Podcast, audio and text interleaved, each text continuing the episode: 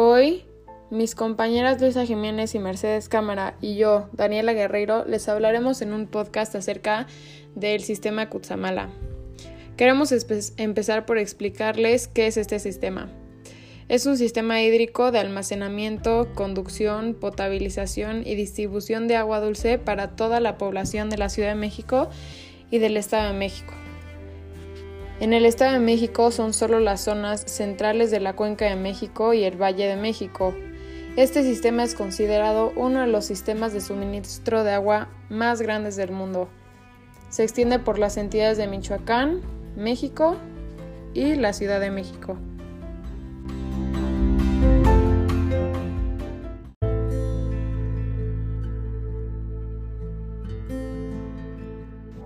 Y ahora, ¿cómo funciona este sistema?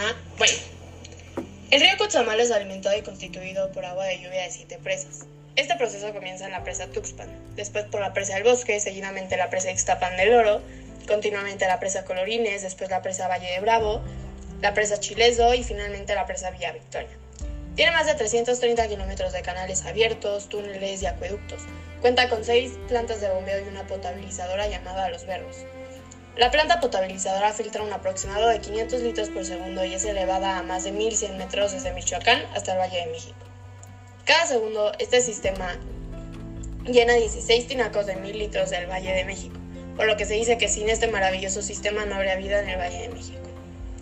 El sistema de agua, además, tiene una longitud de 160 kilómetros más o menos, 160 kilómetros de ductos y 80 kilómetros de canales, donde se traslada el agua cruda hacia su potabilización el agua se ve expuesta a un proceso de coloración, desinfección de agua, aplicación de sulfato de aluminio para la clarificación del agua, eliminación de tierra o lodo, separación de lodo y partículas suspendidas que se hacen sedimentores y filtros, lo que hace que el agua llegue limpia a nuestras casas.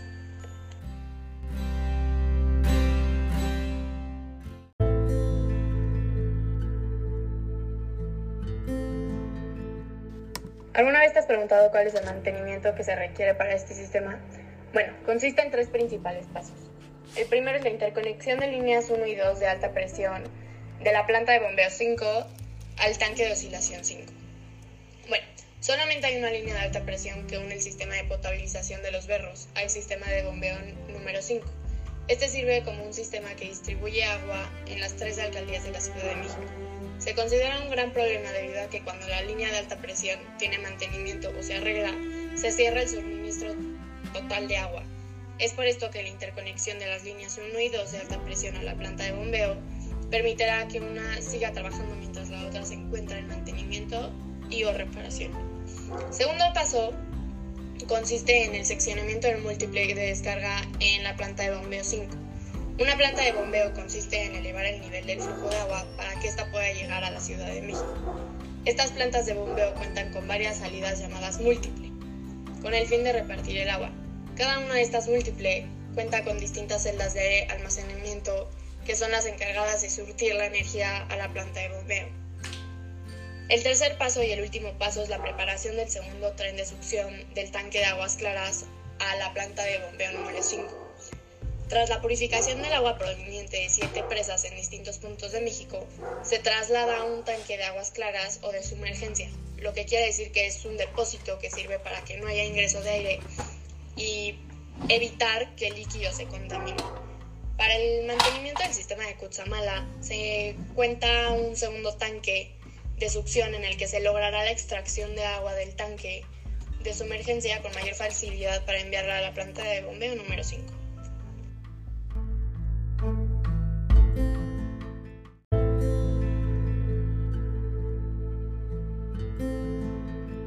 Hablando de la problemática del abastecimiento de agua en la Ciudad de México, sabemos que nuestro país se encuentra en una situación crítica con respecto al uso de recursos hídricos, gracias a la sobreexplotación, mal uso y contaminación de las originadoras de agua. Gracias a la mala calidad de esta, razón misma por la cual la población desconfía del agua corriente, se recurre al consumo de agua embotellada, un factor de contaminación extra para el medio ambiente. El escaso acceso al agua se ha convertido en un problema para comunidades alrededor de todo el mundo. Aunque en 2012 se reformó el artículo cuarto constitucional para incluir el derecho humano al acceso, disposición y saneamiento de agua, la realidad es distinta.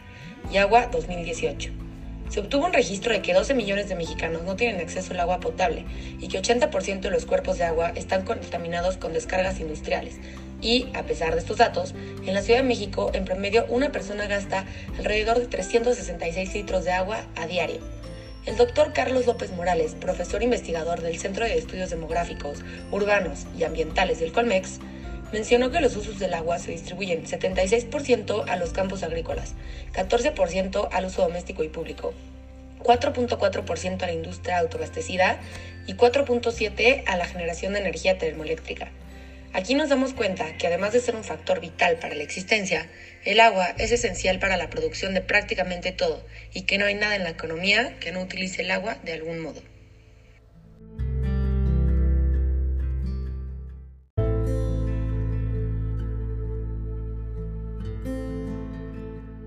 Ahora les quiero contar un poco de quién es Julio César Cucámara y qué hace.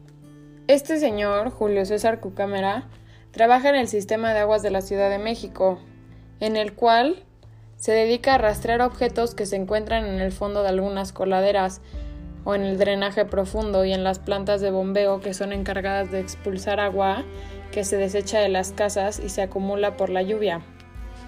Lo que él hace, como tiene que llegar al fondo de las coladeras, es que se viste con un equipo seco que se utiliza para sumergirse en aguas muy frías y en México se utiliza para las aguas negras porque evita que el que lo está vistiendo tenga contacto directo con el agua sucia.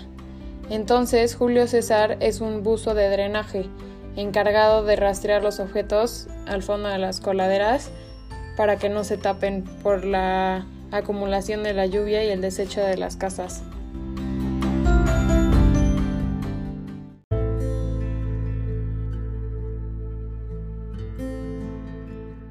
Gracias por escuchar y espero que este podcast les haya gustado y les haya servido para saber un poco más acerca del sistema Kutsamala.